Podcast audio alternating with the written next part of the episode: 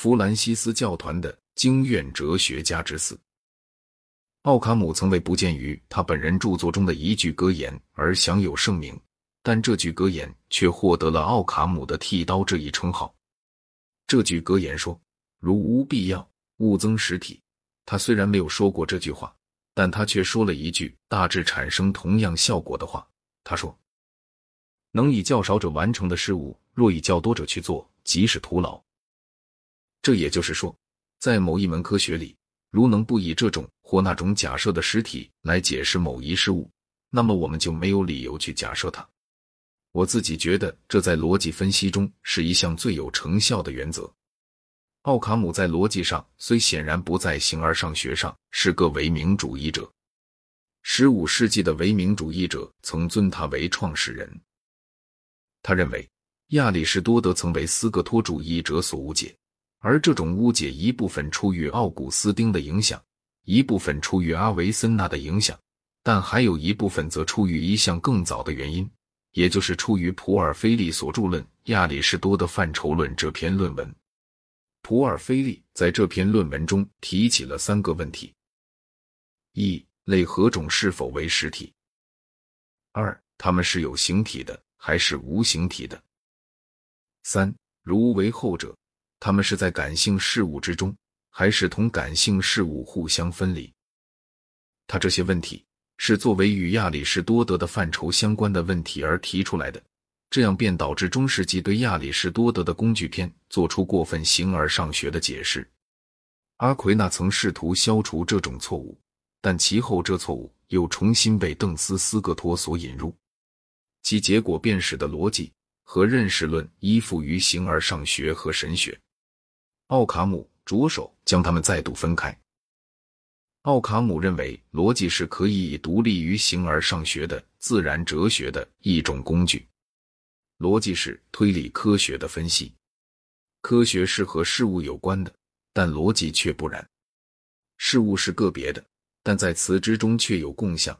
逻辑研究共相，而科学却只管使用它们，并不加以讨论。逻辑关心的是词或概念，不是作为心理状态的词或概念。而是作为含有意义的词或概念，人是一个种，不是一个逻辑命题，因为它需要关于人的一项知识。逻辑所论及的是头脑在其自身内部所构成的事物，这些事物若非通过理性的存在是不会存在的。一个概念是一个自然的符号，一个词是一个约定的符号，我们必须把当作为一个事物而说的词。和作为具有含义而使用的词划分开来，不然我们是将陷入谬误。例如，人是一个种，苏格拉底是一个人，因而苏格拉底是一个种。植物的词叫做第一意象词，指词的词叫做第二意象词。科学中的词属于第一意象，逻辑中的词则属于第二意象。形而上学的词是比较特殊的。它们兼指第一意象词所指的事物和第二意象词所指的事物。我们只有六个形而上学的词：存在、物、某、一、真实、和善。这些词都有一种特性，它们彼此都能互相表述。但是逻辑的探求也可以不必假借这些来进行。所理解的是事物，不是由精神所产生的形式。形式不是被理解者，而是借以理解事物者。在逻辑中，共相只是些可以表述许多其他词与概念的词语概念。共相、类、种都是第二意象词，因而不能意味着物。然而，因为一和存在是可以互换的，若是一个共相存在，它应该是一，并且是一个个别物。一个共相只是许多事物的一个符号。关于这一点，奥卡姆赞同阿奎那，但反对阿维罗伊、阿维森纳和奥古斯丁派。他们二人认为只有个别的物、个别的精神和理性的行为。阿奎那和奥卡姆二人固然承认先天共相，但他们只用它来解释创世。在上帝创世之前，上帝的头脑中必须先有共相。然而，这却属于神学，不属于人类知识的解释。后者只与后天共相有关。在解释人类知识的时候，奥卡姆从来不认为共相事物。他说，苏格拉底类似柏拉图，但绝不是由于一个叫做类似性的第三物所使然。类似性是个第二意象词，它存在于头脑之中。按奥卡姆所述，有关未来的偶然性事物的命题，是还谈不上是真的或是伪的。他想把这种观点与神的全知调和在一起。他在这里，有如在别处一样，使逻辑自由独立于形而上学和神学之外。奥卡姆议论中的某些例证可能有些用处。他问：按发生次序而言，最先为物性所知者是否为个体？反面答案：物性首次的和适当的对象是共相。正面答案。感官的对象和悟性的对象是相同的，然而个体却是感官的第一对象。因此，必须对这问题的意义加以陈述。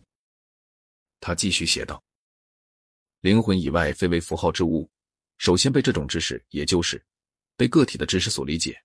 因为灵魂以外的一切都是个体，所以个体首先被认识。”他继续说：“抽象的知识总是以直观的，即属于知觉的。”知识为前提，而这种知识是由个体所引起的。然后他列举了可能发生的四种疑问，并进行了解答。他用一个肯定性回答为他原来的问题做出结论，但却附加说：“共相是按相应次第的第一对象，而不是按发生次第的第一对象。”这里牵涉到知觉是否为知识的来源，如果是，又到什么程度的问题。我们可以想起，柏拉图在他的《泰阿泰德篇》中曾反对把知觉作为知识的这种定义。奥卡姆肯定是不知道《泰阿泰德篇》的，但若他知道的话，他就不会同意这本书。对于感性灵魂与智性灵魂在某一人中是否截然不同的问题，他回答说他们不同，不过这是很难证明的。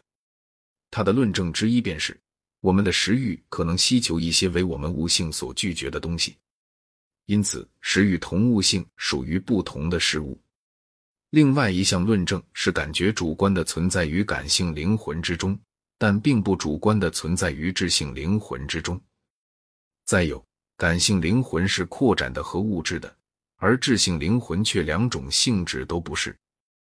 于此，他提出了四种神学的反对论，但他做了解答。奥卡姆对这个问题所持的见解，也许与人们所期待于他的有所不同。无论如何，他在把每个人的智力认为是属于各该人的，而不把他认为是非个人之物这一点上，是同意圣托马斯而反对阿威罗伊的。由于主张逻辑和人类知识的钻研无需牵涉形而上学和神学，奥卡姆的著作鼓舞了科学研究。他说：“奥古斯丁主义者错在首先假定万物不可理解，人类没有智力，然后再加上从无限来的一道光，借此使知识变为可能。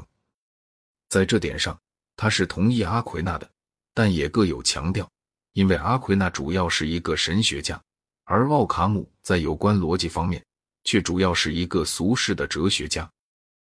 他的治学态度给研究特殊问题的学者以自信。”例如，乌里斯姆人尼古拉死于公元一三八二年。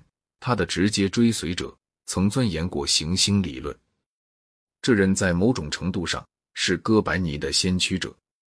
他提出了地球中心论和太阳中心论，并且说这两种理论都能解释在他所处时代里的所有事实，因而人们是无法在二者之间做出抉择的。在奥卡姆的威廉以后。再也没有大经院哲学家了。下一个大哲学家的时代始于文艺复兴的后期。